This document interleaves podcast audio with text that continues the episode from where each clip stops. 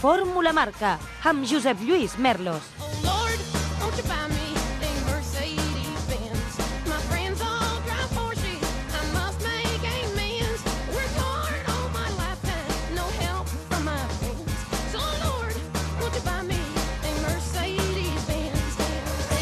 Esteu, motoretes? Benvinguts una setmana més al Fórmula Marca, el programa de la ràdio dels esports dedicat a analitzar el món de les dues i les quatre rodes que, com sempre, fan possible Jordi Vinyals al control tècnic, Maure Ferran a la producció i redacció. Comencem! Fórmula Marca. El 2023 hi haurà eleccions municipals a Barcelona.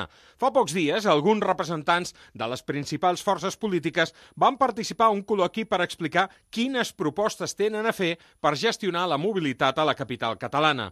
El resultat va ser molt més decebedor del que ja esperàvem. Tòpics, improvisacions, repetició de mantres i cap idea nova per millorar un dels principals problemes de la capital catalana, juntament amb la inseguretat, la brutícia que hi ha tot arreu i la precarietat de l'assistència sanitària més bàsica. Si els canvis imprescindibles que haurien de venir són del nivell que fins ara han comunicat els aspirants a l'alcaldia, venen ganes de no votar. La ciutat és un caos circulatori. El criteri per gestionar-ne la mobilitat és purament electoralista, per no dir inexistent. Els vianants estem emprenyats, els ciclistes també.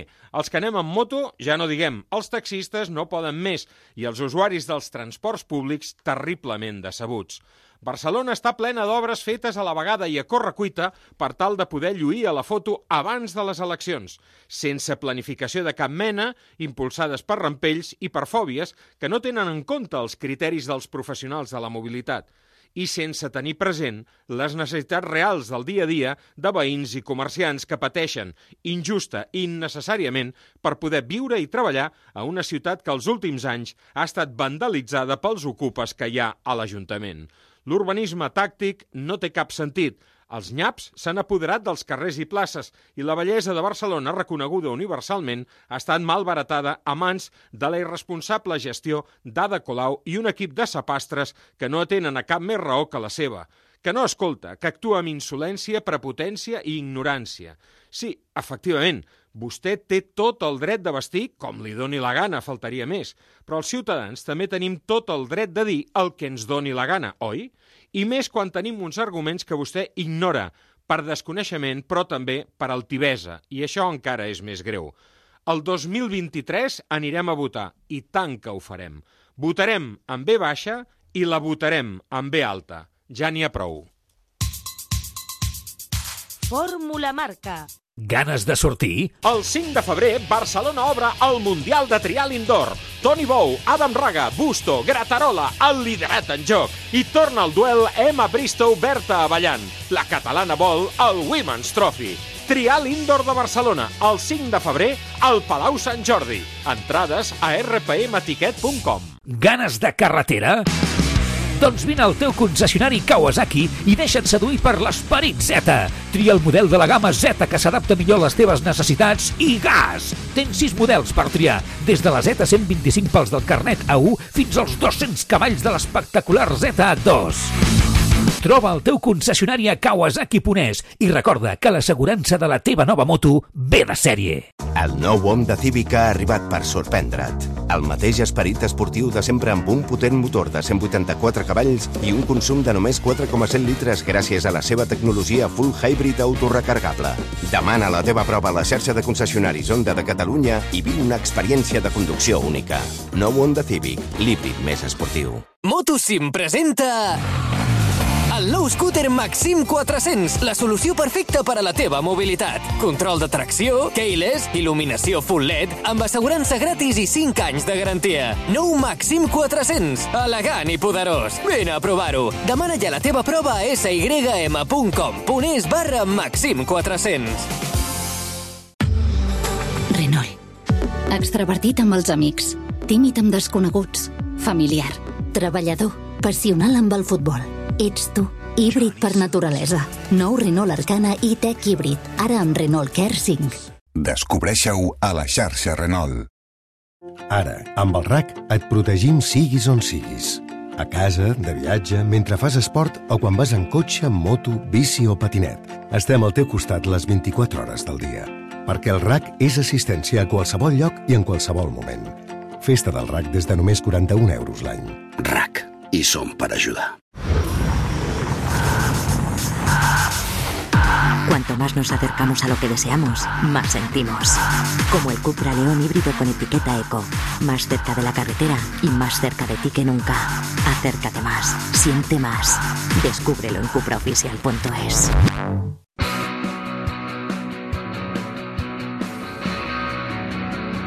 Zona Off-Road. Compte enrere pel Dakar, que, com sabeu, d'aquí a poques setmanes tornarà fidel a la seva cita de començaments d'any. Al Fórmula Marca ja portem dies escalfant motors per aquesta cursa, parlant amb els que seran alguns dels seus grans protagonistes. Avui és el torn de l'Albert Llobera, tot un clàssic ja d'aquesta prova. Com estàs, Albert? Hola, bon dia. Gràcies per lo de clàssic. Home, jo també, eh? M'hi conto com a clàssic. Perquè, va, et dic clàssic perquè quants Dakars portes a sobre ja? Doncs aquest serà el vuitè. Déu-n'hi-do, no? Déu nhi. Escolta una cosa, amb les últimes edicions en què has pres part, eh, sempre arribaves allò a l'última hora, no? I sempre semblava, no, aquest serà el darrer Dakar, aquest serà el darrer Dakar. Però aquesta vegada jo crec que mm, després del mal gust de boca que et devia quedar a l'última edició, que va ser una edició massa curta per tu, eh, per força havies de tornar, no? No et podies quedar amb aquest record de l'any passat. No, no, no, jo, i de seguida vaig començar a treballar. De fet, em vaig quedar dos dies més allà extra per començar a treballar, no? el que és la pròxima aventura. Eh, no he deixat mai de treballar per dir-te que doncs, els entrenaments físics sempre eh, els faig tot l'any ja pensant per si vaig al Dakar. Aquí, en principi, doncs, em pensava que tornaria doncs, amb, amb l'equip, eh, amb l'Ibeco, amb en Derroy, i just doncs, durant la baja ens vam reunir i la meva unitat eh, se n'ha anat cap a un altre pilot perquè Clar em va dir, doncs, tu em costes 300.000 i aquest me'n paga 500.000. O sigui, te vas a la puta calle. déu nhi no? És, és, el Dakar és cruel a la pista, però encara ho és més als despatxos. Sí, sí, jo crec que, que a vegades es fan coses que no tenen valors, no? perquè eh, la repercussió que jo li entrego és quasi bé d'un milió d'euros de retorn uh -huh. eh, en televisió i crec que això també és d'agrair no? amb un equip sobretot pels patrocinadors. No? Eh, I doncs, doncs que et tractin d'aquesta manera doncs no, no, no va ser. I doncs vam continuar obrint l'altra porta que tenia. I això et porta a córrer aquest any una altra vegada amb camions, amb una formació, amb una certa experiència, també al Dakar, evidentment, amb un equip d'origen txec, segons tinc entès, sí. i amb un camió fort, explica'ns. Bueno, és el, amb l'equip ja vaig estar... De fet, jo vaig passar als camions des d'aquest equip, quan em van fitxar el 2017 i 2018. Crec que és un equip que ells estan supercontents amb mi perquè eh, els hi vaig fer canviar una miqueta la mentalitat de l'ES que tenien i eh, van passar de ser super serios a ser mig serios i a començar a riure. No? Jo crec que això els va marcar bastant perquè es van quedar sorpresos de que jo vaig arribar allà a l'últim moment perquè un dels pilots polacs va caure entrenant en bicicleta i es va trencar la clavícula i llavors em va trucar al coordinador de, de l'equip, que és el Sushit, i em va dir, escolta, vols anar al Dakar amb camió? I, ostres, doncs és una oportunitat i allà se'm va obrir una altra oportunitat.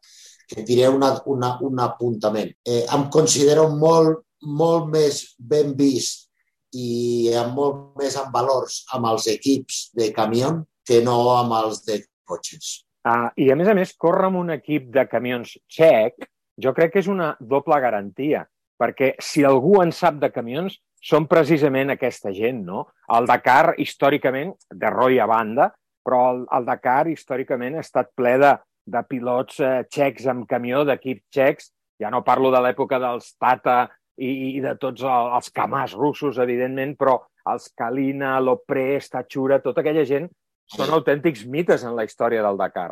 No tenen eh, les grans portades i els grans titulars com tenen normalment els pilots de cotxes o també els de moto, però eh, déu-n'hi-do, estem parlant d'autèntiques llegendes del Dakar, també. Sí, no, no tenen les portades aquí. Però Exacte. Per, jo per dir-te que la primera o segona vegada que vaig arribar a Txèquia em va vindre a buscar un taxi, bueno, vaig agafar un taxi de l'aeroport fins a l'hotel mm. i el taxista em va dir, escolta, tu ets el nostre pilot, no?, de, del Tatra. Que bo, que bo. No, em vaig quedar com, sí, saps? O sigui, suposo que si corres amb Tatra o si corres amb Skoda, doncs allà, com que el motor es viu molt, clar, clar. un referent, saps? I em vaig quedar sobtat d'això. Eh? I aquesta vegada, a més a més, entenc que et fa una il·lusió especial córrer al Dakar perquè ho faràs amb un copilot o una copilot diferent a la d'altres edicions. Per ella serà, en aquest cas, la seva segona edició. Ens estem referint a la teva neboda, la Margot, que després de l'experiència de l'any passat hi torna. No amb moto, que és el que a ella li hauria agradat sempre, però acompanyant-te tu, que estic segur que eh, si a tu et fa il·lusió, amb ella el doble. Sí, jo crec que aquest projecte d'aquest any hi ha dos punts molt, molt importants. Un és que eh, vaig obrir una porta de contacte amb Ford fa quasi tres anys uh -huh. i al final aquest projecte eh, ha quajat per, per poder-ho fer i desenvolupar-lo, encara que no hem tingut molt temps, o sigui, és un projecte embrionari, i a la vegada, com que eh, cada vegada doncs, ja saps que em van prenent els copilots, doncs eh, aquesta vegada vaig decidir de portar a la Margot Llobera per una senzilla raó. Jo l'he estat ajudant també eh, durant diverses edicions i ha anat a treballar al Dakar. I finalment l'any passat va poder fer de copilot fins a la penúltima etapa que va tindre que plegar. Jo crec que aquí li ha marcat, aquest any està fent el Campionat d'Espanya de Raids, va líder com a copilota, a més, i crec que, que és una miqueta un premi per la seva trajectòria. Ella és molt lluitadora, prepara molt, és molt llobera, saps? Que va tirant molt endavant sempre i que eh, ja saps que no és una cosa que, que sigui fàcil i ella se'n va sortint. I el tercer integrant és eh, el mecànic, en aquest cas el camió, algú amb molta experiència i que és algú directament de l'equip, no? Sí, Petre eh, Boleski, que li diem Pedro, eh, doncs és una miqueta que, el que m'ha d'ajudar, no? Eh, també hem tingut aquí la baixa del, del Marc Torres, que és una persona que, a part de que me l'estimo moltíssim, hem lluitat molt conjuntament durant dos Dakars i hem tingut que buscar algú que, eh, que estigués lligat amb l'equip. I qui millor que un dels mecànics de l'equip que també ha fet de copilot amb aquest mateix equip. Com és el vehicle que portaràs en guany? Mira, el vehicle és, és un vehicle fort, amb morro, eh, és una d'aquestes unitats, igual que els Ibeco, que surten d'altres països o d'altres continents perquè la posició del, del, del morro fa que estiguem més, més posicionats al darrere i jo ho agraeixo moltíssim perquè si fos un camió sense morro, automàticament ja et dic que no, que no hi aniria, perquè porto la suspensió sota el cul. Ah. Llavors, amb la falta de musculatura que tinc, sobretot a nivell abdominal i paravertebral, perquè jo tinc la lesió a nivell del, del pectoral cap, a, cap avall, eh, em seria molt incòmode per, per aguantar tot un rally de car. No? I llavors, eh, sentat en una, en una posició més endarrerida, és, és molt bo. El motor donarà aproximadament uns 1.050 cavalls. Eh, el canvi de marxes és un Allison, com m'he portat amb, altres, amb, amb les dues últimes edicions i en comptes de portar Gottlieb em sembla que portarem Michelin aquest any. Com eh, pendents de conèixer exactament com serà el recorregut, què et diu el NAS? Quin Dakar t'esperes? Eh, cada vegada el Dakar és més ràpid. Eh, L'any passat ho va ser extraordinàriament. Deien que per aquest any eh, volien reduir la, la velocitat de les etapes. Creus que se'n sortiran amb això? Home, jo crec que se'n sortiran sobretot cap a la segona part perquè eh, semblaria que entraríem molt en mar de dunes, no? molts quilòmetres en dunes, eh, sobretot els dies de la marató, que en comptes de dos semblaria que seran tres, eh, i serà dintre sempre de, de les dunes. No? Et puc dir que la nostra unitat és una miqueta més curt de vies que, que l'últim camió que he portat, però en contrapartida, si són les dunes molt seguides, doncs també ens anirà més bé. Sí que hem de vigilar molt amb volcar perquè es volca més ràpid amb els eixos més curtos que amb, que amb un de més llarg Mm. i que portarem una miqueta menys de potència, però jo crec que el parc motor també ens acompanya. El setup que vaig poder fer la setmana passada a Polònia amb zona militar vaig canviar el setup i el vaig ficar molt més agressiu perquè m'agradava més el camió. Eh, intentar de lluitar amb el que tenim i sobretot eh, mirar que el camió aguanti eh, màxim que puguem, sobretot si poguéssim arribar fins al final. No? Jo crec que amb un projecte tan embrionari com, com han pogut fer amb Ford eh, sol, tan solament amb sis mesos, desenvolupar una cosa així, jo crec que és una cosa extraordinària i crec que mm, per tots ens aniria bé eh, arribar, no? fer el màxim de quilòmetres possibles per si eh, es volgués continuar i a tindre eh, doncs, tot, aquest, tot aquest bagatge al darrere de, de quilometratge i quines coses són les que es trenquen per ja una altra edició fer-ho molt millor. Eh, sens dubte, perquè això pot ser el començament d'una llarga relació amb una marca amb tant prestigi com, com és Ford. Una marca que, per cert, aquest any ha estat a punt de participar en un equip molt top eh, dins de la categoria de cotxes. Tu penses en la possibilitat de deixar els camions i tornar als cotxes, en aquest cas per fer un Dakar, amb una marca com Ford al darrere? bueno, tu ja saps que jo eh, em dedico a això. Eh, tot és pensar-ho, qui, qui ha vingut, eh, qui m'ha recolzat i saps que encara que no ho fiquin amb els contractes, saps que sóc molt persona i me'n recordo molt de qui m'ha ajudat en els moments més complicats. Eh, el que no faré és deixar tirat a la gent quan m'han recolzat per una cosa més bona d'un projecte d'un any, per exemple, saps? Eh, s'ha de ser persona, jo almenys intento ser el màxim persona, sí que sóc professional i m'agradaria eh, estar el més a dalt possible, perquè ja saps que eh, les temporades que em poden quedar entre cometes, veig molt al moment, que no em vull equivocar i no vull ser ningú que no he sigut mai. Ja saps com sóc. Albert, moltíssimes gràcies eh, per acompanyar-nos eh, una vegada més, un plaer. Molta sort, que vagi molt bé aquest Dakar. Passa-t'ho bé, sobretot això. Sé que t'ho passaràs bé perquè tu eh, no, no saps passar-t'ho malament i, i, evidentment, seguirem parlant i seguirem amb molt d'interès la teva participació en aquesta cursa. Una forta abraçada. Genial, Jordi, y una abrazada. Muchas gracias. Ve más allá de la potencia, supera los límites del diseño, alcanza la excelencia tecnológica, aspira al máximo, experimenta una nueva forma de pilotar con la T-Max más avanzada, la octava generación del scooter deportivo más vendido en Europa, ya en concesionarios y puntos de venta oficiales Yamaha. Nueva Yamaha T-Max, aspira al máximo. Compondre una de les sinfonies més reconegudes de tot el món, quan et diuen que estàs perdent l'oïda, és qüestió d'actitud.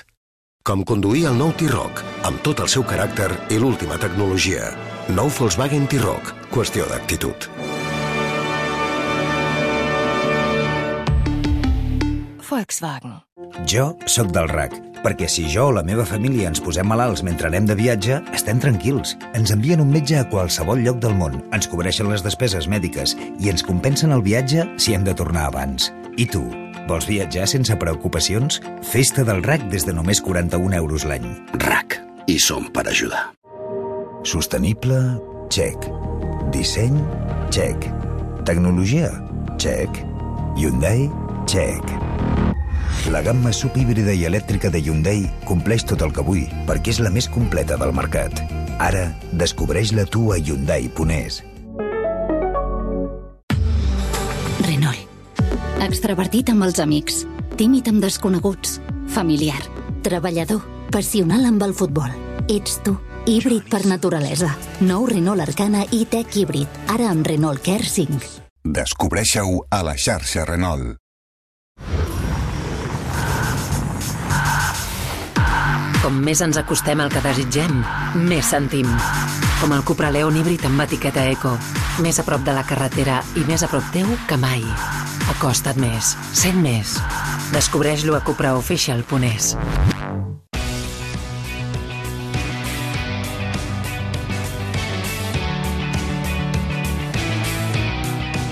El Mercat. Fa pocs dies, el director de SEAT, Miquel Palomera, no únicament desmentia els rumors d'una possible desaparició de la marca de Martorell, sinó que fins i tot es mostrava optimista pel futur més immediat que ja han començat a construir d'una manera molt dinàmica. La declaració arribava al mateix lloc on presentaven la nova motorització del Seat León, la nau A122 de la Zona Franca, un espai que recull tota la història de la marca creada a Barcelona el 1950, que és també la història de l'automoció a Espanya, i on ens vam reunir amb Cristian Calvo, el nou director de màrqueting de SEAT, just al costat del 1400, el primer vehicle de la firma catalana que va néixer precisament a Barcelona.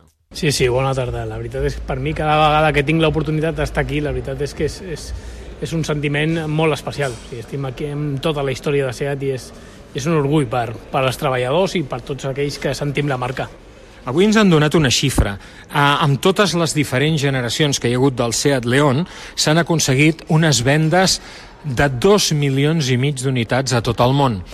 Res no és per casualitat. I aquestes vendes són, en definitiva, conseqüència, òbviament, del treball i de l'esforç que fa SEAT, però també de tota aquesta història que tenim aquí recollida. Sense aquesta història, difícilment hauríem arribat al punt on ens trobem ara. Sens dubte. O sigui, la història de SEAT ha estat sempre lligada a, a, a llançar, a tenir oportunitats, a estar sempre present en el mercat espanyol i el León és un exemple més d'aquesta aquest, història. O sigui, portem quatre generacions del León, aquesta última està tenint molt d'èxit, que avui, que avui hem parlat d'ella, però és que la tercera generació, per exemple, va ser un, un salt de qualitat brutal a la marca i que ens està permetent estar avui on estem. Avui no únicament s'ha presentat un, un cotxe nou, avui s'ha presentat el pla de futur de SEAT, d'alguna forma, després d'un període d'una relativa incertesa en el món de l'automoció en general i en el cas de SEAT en particular.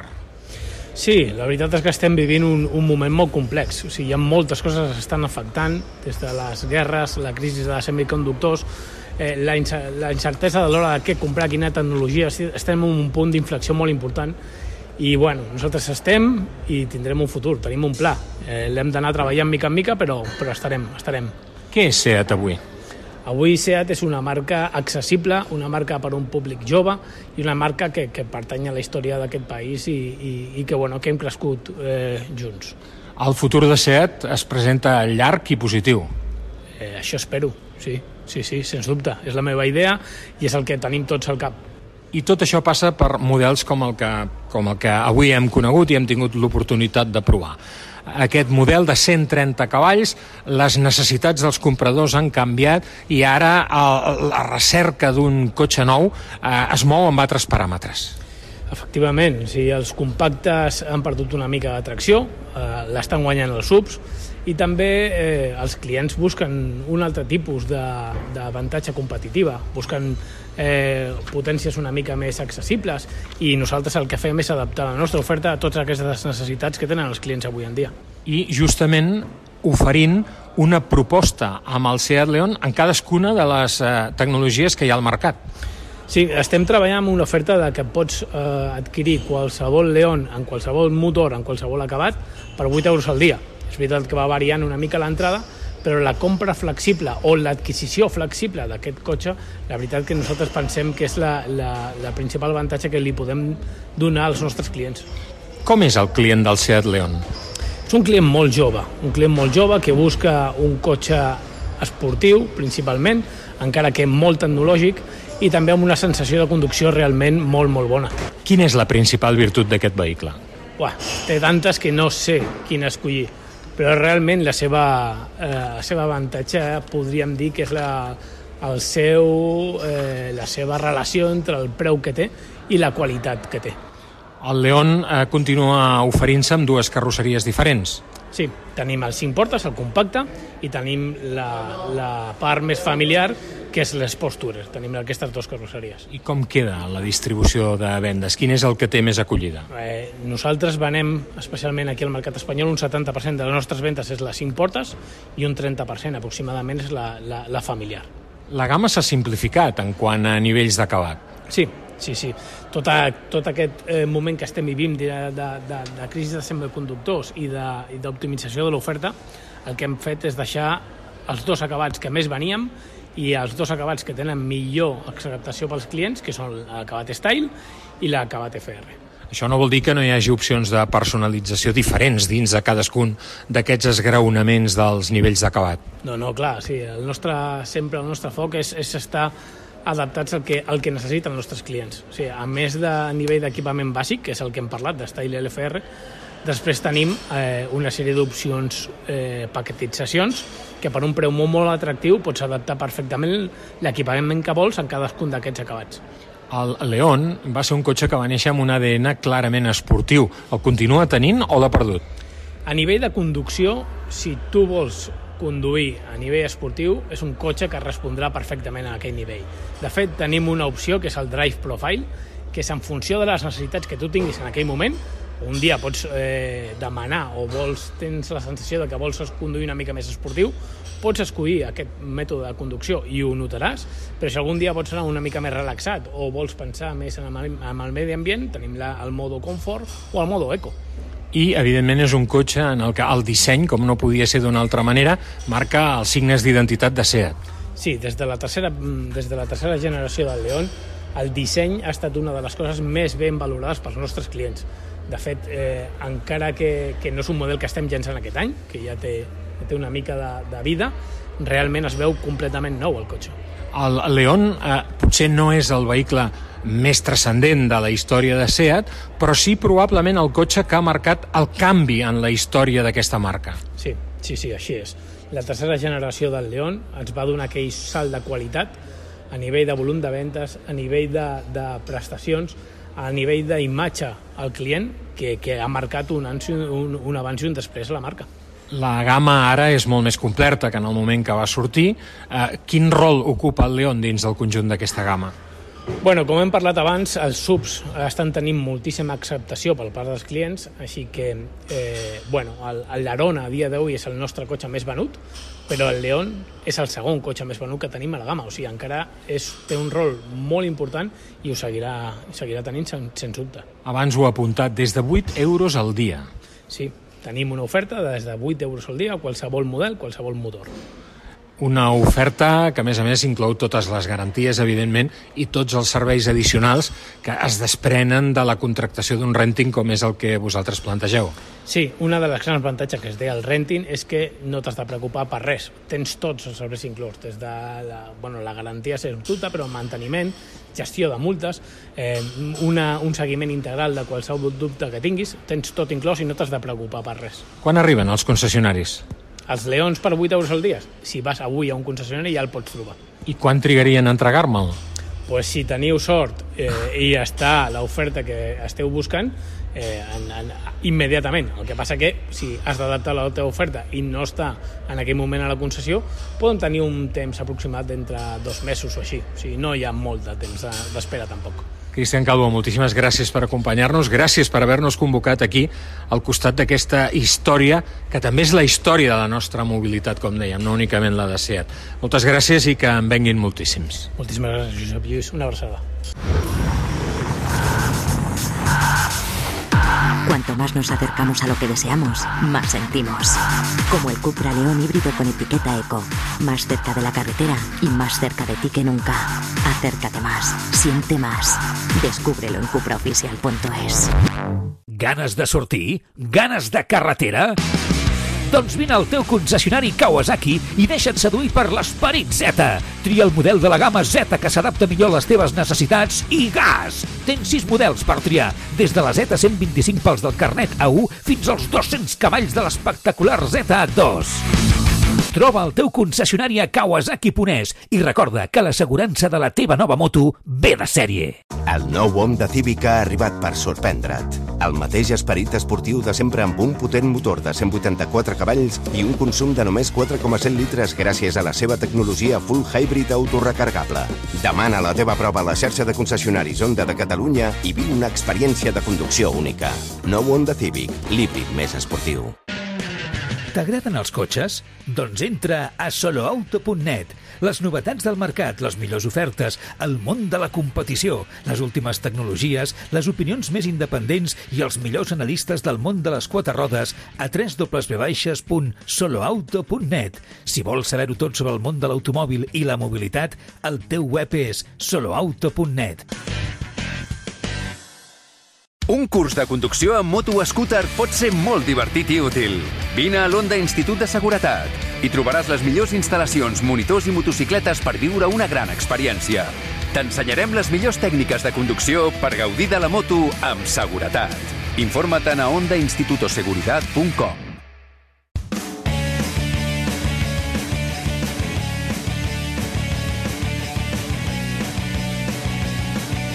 El comptavoltes. Fa pocs dies es rebia al meu servidor de correu electrònic una fotografia de la riuada humana que va anar al Saló de la Moto de Milà, l'EICMA. Com sabeu, aquí, a Fórmula Marca, portem uns quants programes repassant les diferents novetats que vam trobar en aquest Saló de la capital de la Llombardia. Curiosament, cinc minuts després de rebre aquesta imatge, aquesta fotografia d'aquesta riuada humana, d'aquesta gran quantitat de persones que van anar al Saló de la Moto de Milà, ens arribava la bona notícia que torna al Saló Vive la Moto a Barcelona al 2023. Després de dos anys d'absència, a, causa de la pandèmia, evidentment, torna al Saló de la Moto de Barcelona i això és una gran notícia, que segur que alegra a tots els fabricants, a totes les persones i entitats que treballen al món de la moto a casa nostra. Aquest és el cas, per exemple, del nostre següent interlocutor del Fórmula Marca d'avui. Ell és en José Peiró, responsable de premsa i social media de Honda Motos Espanya. José Peiró, què tal? Bona tarda. Hola, bona tarda, Josep Lluís. Tot són bones notícies. La gran quantitat de gent que va anar a l'EICMA, la tornada del Saló Vive la Moto i les novetats que Honda va presentar en aquella mostra i les que esperem ja amb molta il·lusió que pugui avançar-nos al Saló de la Moto de Barcelona el 2023. Perquè això revifa, i tant.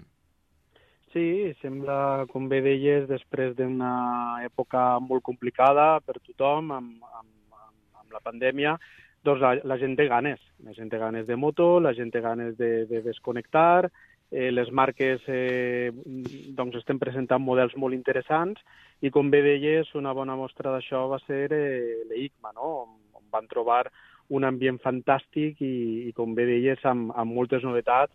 Eh, jo, jo et diria, eh, sobretot per, i no, i no per escombrar cap a casa, eh? però, uh -huh. però sí que és veritat que, que a Honda van presentar Moltes. moltíssimes novetats i molt interessants. Sí, no? perquè alguna d'elles, per exemple, ve avalada per uh, això que diuen els anglesos l'heritage, no? Uh, L'herència, no?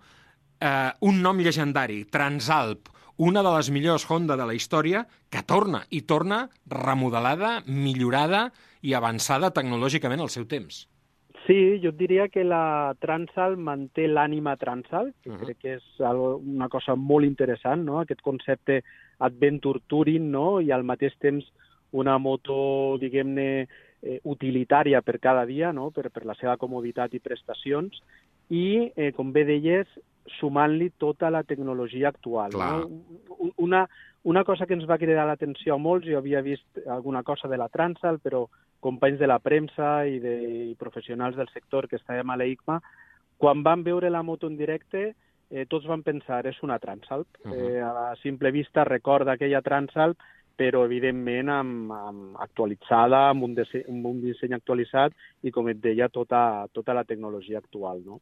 Connectada, amb, amb molts dispositius d'ajudes a la conducció, il·luminació LED, és a dir, la Transalp de tota la vida, però posada, eh, actualitzada totalment, eh, fent una mena de d'upgrade, podríem dir, als temps que corren actualment, amb un motor completament diferent, però amb la mateixa filosofia. D'alguna forma, jo diria que Honda esteu fent un revival general, perquè ja la vam descobrir, no a l'EGMA, sinó abans, a l'Intermot, n'hem parlat aquest programa, la Hornet, que també va tenir un espai protagonista a l'EGMA. Però és una Hornet diferent, però també amb l'esperit Hornet de sempre. Sí, sí que és veritat que estem recuperant algunes sigles eh, molt importants, eh, històriques, jo diria, amb un pes molt important no només a Honda, sinó també al sector de la moto, com aquesta Transal, com aquesta Hornet, que comparteixen aquest nou motor bicilíndric no? que entrega més de, de 90 cavalls, un motor que provarem en breu amb la premsa i que, que estem segurs que, que agradarà. Eh, també recuperem les sigles de la CL, no? Uh -huh. aquesta CL Sí, 500. és veritat. Eh, també hem recuperat ja fa un temps la Supercup, que torna a comercialitzar-se a Europa, la Monkey, és a dir, estem recuperant una sèrie de, de noms eh, que per al sector motorista són importants, per al motorista de tota la vida són importants, però evidentment sense perdre la vista eh, tota la tecnologia i tot el que el, el motorista actual pot reclamar no, a, una, a una moto actual, no? pel que fa a connectivitat, a prestacions, a tecnologia a favor de la seguretat, a diversos modus, modus de conducció.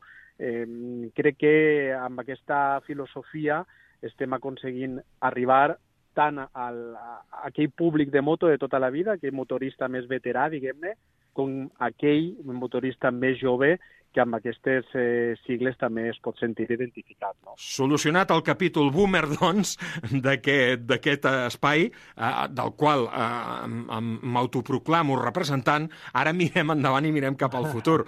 O el futur que ja ha començat, perquè l'EICMA també vam veure, atenció, el primer vehicle elèctric de Honda de dues rodes pel mercat europeu.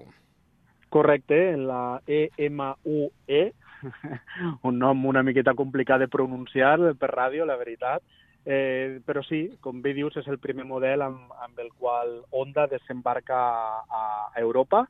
Es tracta, diguem-ne, perquè la gent ho entengui, com, com d'un ciclomotor, amb, amb prestacions de ciclomotor, una autonomia més o menys de 40 quilòmetres que per, eh, diguem, eh, moure'ns eh, per la ciutat és, és, és una autonomia més, més que suficient.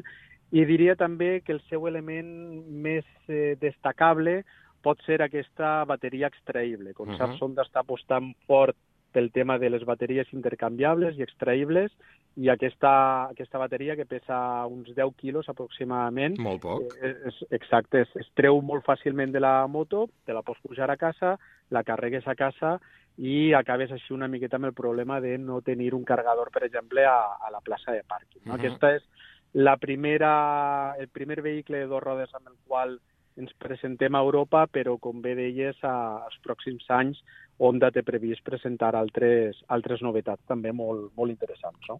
I una moto que a mi m'ha agradat molt per la seva personalitat és la CMX 1100T Rebel, una autèntica bober, però ara també des del prisma més actual. Exacte, nosaltres partim de la base d'aquesta Rebel 1100, eh, una, una motocicleta custom eh, que equipa el, el motor de, de l'Africa Twin, un motor que és, que és molt polivalent, amb el qual eh, comparteix, eh, per exemple, l'Africa Twin, la Rebel o la NT1100, que amb aquests canvis d'injecció Honda aconsegueix diferents tipus de comport- comportament que s'adapten bé a, als diferents eh, segments. I amb aquesta CTX 1100 el que, és, és, el que és, hem fet és posar-la, diguem-ne, al dia seguint una miqueta aquesta mod, eh, moda de motos bagger, no?, que denominem Mhm. ara, amb aquestes maletes rígides, amb aquesta cúpula eh, per aconseguir una millor protecció al, eh, contra, contra el vent i, en definitiva, eh, dotar aquesta Rebel d'unes característiques més turístiques, no? Estem parlant d'una autèntica cruiser, però atenció, amb accelerador electrònic, tres modes de conducció, eh, part seleccionable, control acti-wheelie, eh, control de creuer, és a dir, una custom, però eh, al temps actual. I per acabar ja, recordem, no tot eren novetats, també hi havia la revisió de grans bestsellers de Honda, com, per exemple, les, eh, el nou equipament que s'inclou a la sèrie amb models de tant èxit com són la Forza 125 o la Forza 350 i una autèntica monada, com és la minimoto, la MSX 125 Grom. En parlarem amb més detall a pròximes edicions del Fórmula Marca. José, moltíssimes gràcies per acompanyar-nos. Tenim ganes ja de, de veure al natural totes aquestes motos i, sobretot, sobretot, de provar-les. Moltes gràcies, Josep Lluís. Estarem encantats de, de que, que tingueu l'oportunitat de provar-les i d'explicar les seves prestacions amb, amb vosaltres. Segur que sí. I moltíssimes gràcies per acompanyar-nos, José Peiró, en aquest últim espai Honda al Fórmula Marca d'aquest any 2022. Gràcies a la marca per fer-nos confiança i gràcies a tots els que hi treballeu per creure un any més en la nostra feina. Gràcies a vosaltres. Un curs de conducció amb moto o scooter pot ser molt divertit i útil. Vine a l'Onda Institut de Seguretat. Hi trobaràs les millors instal·lacions, monitors i motocicletes per viure una gran experiència. T'ensenyarem les millors tècniques de conducció per gaudir de la moto amb seguretat. Informa't a ondainstitutoseguridad.com Motosim presenta el nou scooter Maxim 400, la solució perfecta per a la teva mobilitat. Control de tracció, keyless, il·luminació full LED, amb assegurança gratis i 5 anys de garantia. Nou Maxim 400, elegant i poderós. Vine a provar-ho. Demana ja la teva prova a sym.com.es barra Maxim 400.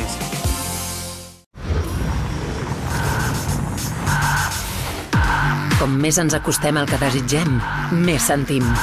Com el Cupra Leon híbrid amb etiqueta Eco. Més a prop de la carretera i més a prop teu que mai. Acosta't més. Sent més. Descobreix-lo a cupraofficial.es. Jo sóc del RAC, perquè em protegeixen en qualsevol tipus de vehicle. Si vaig amb cotxe o amb moto i tinc una avaria, la reparen al moment o em deixen un vehicle de substitució. I si vaig amb bici o amb patinet, em cobreixen si em faig mal o faig mal a algú. I tu? Vols moure't sense preocupacions? Festa del RAC des de només 41 euros l'any. RAC. I som per ajudar. El 5 de febrer, Barcelona obre el Mundial de Trial Indoor. Toni Bou, Adam Raga, Busto, Gratarola, el liderat en joc. I torna el duel Emma Bristow, Berta Avallant. La catalana vol el Women's Trophy. Trial Indoor de Barcelona, el 5 de febrer, al Palau Sant Jordi. Entrades a rpmetiquet.com. Un curs de conducció amb moto o scooter pot ser molt divertit i útil. Vine a l'Onda Institut de Seguretat.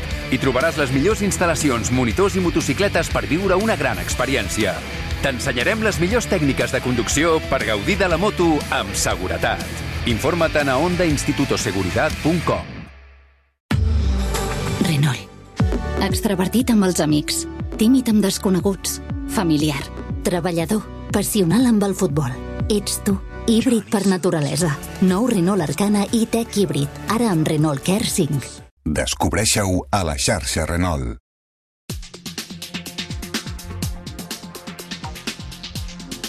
Banc de proves. En aquesta penúltima edició del Fórmula Marca d'aquesta temporada, ja a la recta final d'aquest any 2022, no únicament volem fer balanç de com ha anat l'exercici per les marques des del punt de vista de la producció industrial, sinó també des del punt de vista de l'esport. Som apassionats del món de l'esport, ja ho sabeu, ens agraden moltíssim les curses, tant de cotxes com de motos, i aquesta és una de les característiques que ens uneixen a la marca que ocuparà el protagonisme d'aquest espai en els pròxims minuts, Renault i Dacia. Per això, el nostre següent convidat ara és el senyor Markel de Zabaleta. Ell és el responsable de comunicació de Dacia a Espanya i a la vegada també el cap de motorsport de la marca Renault per aquest país. Parlem, doncs, tot seguit amb Markel de Zabaleta. Markel, ¿qué tal? Buena tarde, buenas tardes, ¿cómo estás? Buenas tardes, soy Luis, ¿qué tal estás? Pues encantados de hablar contigo y más si es de carreras. Final de temporada, llega el momento de hacer balance. Renault ha tenido históricamente una vinculación con el mundo de la competición extraordinario. Las principales copas de promoción de este país se han realizado siempre bajo los auspicios de la marca del rombo y sigue siendo así. Así es, son 54 ediciones eh, realizando competición de manera ininterrumpida. Ninguna otra marca puede decir lo mismo a nivel nacional. De hecho, en circuitos hemos cerrado la edición número 54 de Clio Cup en el circuito de Cataluña eh, hace dos fines de semana, donde pudimos proclamar a Ale Royo como campeón y como siempre trabajando en seguir promocionando pilotos y siempre es un placer tener pilotos catalanes de, dentro de nuestras parrillas, tanto en circuitos como en la lista de inscritos en nuestros rallies. Porque estos son los dos frentes que tenéis abiertos en los cuales estáis presentes en el mundo de la competición a nivel nacional. Circuitos, por una parte con la Clio Cup, por otra con la Clio Trophy, pero también el mundo de los rallies con la propia Clio Trophy y además con la Dacia Sandero Cup. Eso es. En el mundo de los rallies eh, abarcamos eh, diferentes eh, peldaños de, del Campeonato de España Red de Asfalto. Tenemos de Centro Rally Cup, que es una copa accesible para cualquier piloto que quiera eh, introducirse en dicho campeonato. Clio Trophy España es un campeonato con, con vehículos de carreras de verdad, con una caja secuencial, con el Clio de quinta generación que tan buen resultado está dando. También contamos con el Clio Rally 4, que el piloto oficial eh, Jorge Cajiao y Amelia Blanco se proclamaron eh, campeones en la categoría de ruedas motrices. Y por último, este pasado fin de semana he estado en los test como primicia a nivel mundial en Gerona, en Santa Coloma de Farnés y en Vidres en tierra, pues desarrollando el primer tracción 4 eh, del Clio quinta generación y luego ya en circuitos evidentemente con, con la igualdad técnica deportiva de los Clios como ya pudisteis observar hace dos fines de semana 50 pilotos luchando por la victoria Eh, has hablado del equipo de Jorge Callao y Amelia Blanco. Eh, yo creo que eso es precisamente el mejor reflejo que podemos encontrar actualmente de ese trabajo de promoción que se hace desde Renault. Porque precisamente esta pareja, que actualmente milita en el equipo que tutela Recalvi Sport, este, este, esta pareja arrancó precisamente en la Copa de Promoción de Renault y tuvieron como premio, pues eso, esta realidad que es hoy el participar en ese supercampeonato de España de rallies con un coche como es el Renault Clio Rally 4. Eso es, Jorge Cajiao y Amelia Blanco eh, tuvieron como premio al, proclamarse campeones de la categoría junior en, en la Federación Galega eh, un Clio N5 eh, patrocinado por Recalvi y ya al año siguiente decidieron dar el salto a nivel nacional para progresar dentro de su carrera deportiva.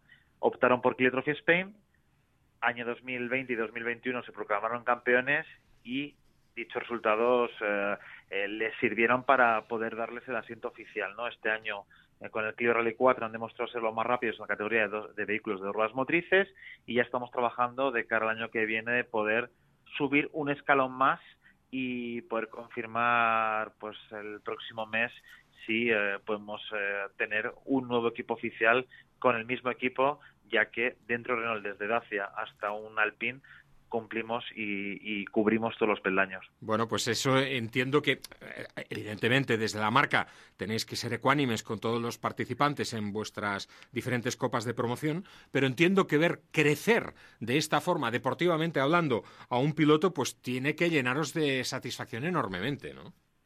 Nos orgullece mucho, pues es un trabajo muy importante, la formación, la base del automovilismo. Jorge Cajiao es prueba de ello. Muchos pilotos han podido desarrollar su carrera dentro de Renault y no han tenido por qué ir eh, fuera, ¿no? A buscar cobijo y formación. Renault te permite, desde el karting eh, hasta la Fórmula 1, poder disputar cualquier tipo de campeonatos. Somos una compañía, un grupo muy fuerte en carreras cliente y somos capaces, pues, de, de crear desde un campeonato nacional a un campeonato regional como tenemos en Canarias con 12 vehículos inscritos y somos Sí, sí. el único trofeo Renault regional a nivel mundial, ¿no? De más de, de 20 series. es importante, sin duda. Bueno, eh, sé que es eh, como preguntarle a alguien si quiere más a papá o a mamá, pero en tu caso tu rol dentro de la marca es doble. Por una parte, como decíamos, responsable de carreras de Renault en España, pero por otra también responsable de comunicación en Dacia, una marca de éxito. Y este éxito se ha refrendado en 2022 con ese eterno bestseller, yo diría, desde el año 2013, el Dacia Sandero que es como el conejito de Duracell, y sigue y sigue y dura y dura y dura al frente del ranking de ventas un año más. Sandero ha demostrado ser el rey del mercado a particulares, como bien comentaba Josep Lluís, casi 10 años de liderazgo a nivel nacional.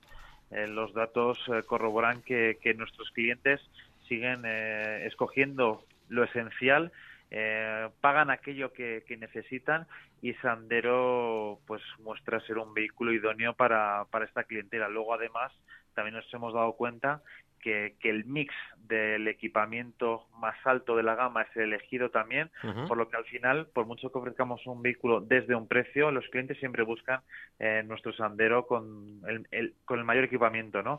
Y luego aparte este año eh, con la nueva identidad de marca lo que nos está ayudando es un poco a que la gente vea cómo en apenas 15 años Dacia se ha posicionado el mercado y luego aparte ya con un concept car mostrando el laboratorio de ideas de todo lo que viene en los años venideros. Hay un dato demoledor. En España, uno de cada 10 vehículos nuevos que llegan al mercado es un Sandero. Sigue siendo un Sandero sigue siendo, y es alucinante, que uno de cada diez elija Dacia, por lo que el mercado de Dacia es muy importante a nivel nacional. Eh, somos capaces no únicamente de vender Sandero, sino también de vender Duster, que siempre se encuentra en el top 3 del segmento sub. Luego, por último, eh, Jogger está demostrando también tener gran acogida, ya que la marca Dacia, con su espíritu outdoor y de actividades al aire libre, pues Jogger es el vehículo idóneo para aquellas familias que busquen este tipo de actividades, que me está mostrando ser muy fuerte en ventas. Y Dacia Spring, que es un vehículo idóneo para circular por Barcelona, etiqueta cero, primer eléctrico de la marca, está también bastante fuerte en ventas. Tenemos grandes flotas como la de Sitio, como Guppy, Guppy perdón, que son car sharing eh, pues en el centro de, España o en el norte, en Asturias es concretamente Guppy, y la verdad es que con estos cuatro modelos estamos reforzando el posicionamiento de Dacia a nivel nacional y también la nueva identidad de marca nos está ayudando a que eh, cada vez más eh, clientes escojan nuestra marca porque ven que el diseño es único.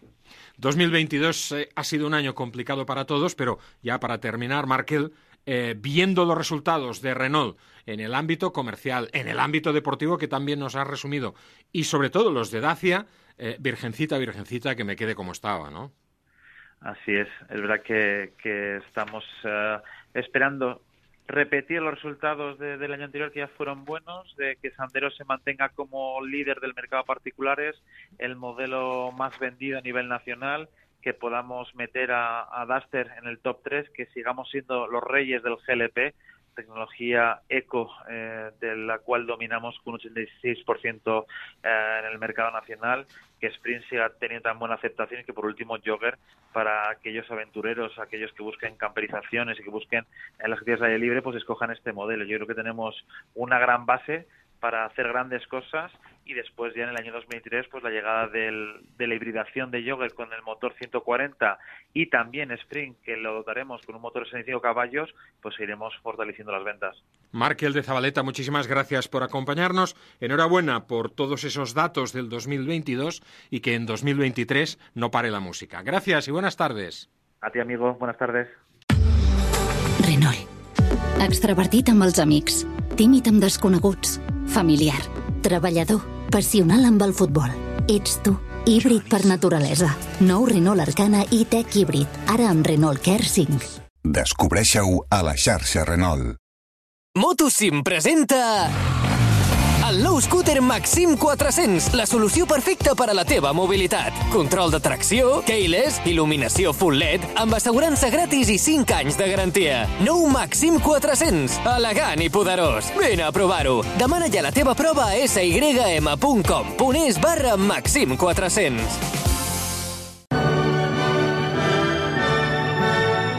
Compondre una de les sinfonies més reconegudes de tot el món, quan et diuen que estàs perdent l'oïda, és qüestió d'actitud.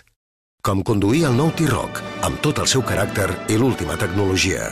Nou Volkswagen T-Roc, qüestió d'actitud. Volkswagen. Un curs de conducció amb moto scooter pot ser molt divertit i útil. Vine a l'Onda Institut de Seguretat. Hi trobaràs les millors instal·lacions, monitors i motocicletes per viure una gran experiència.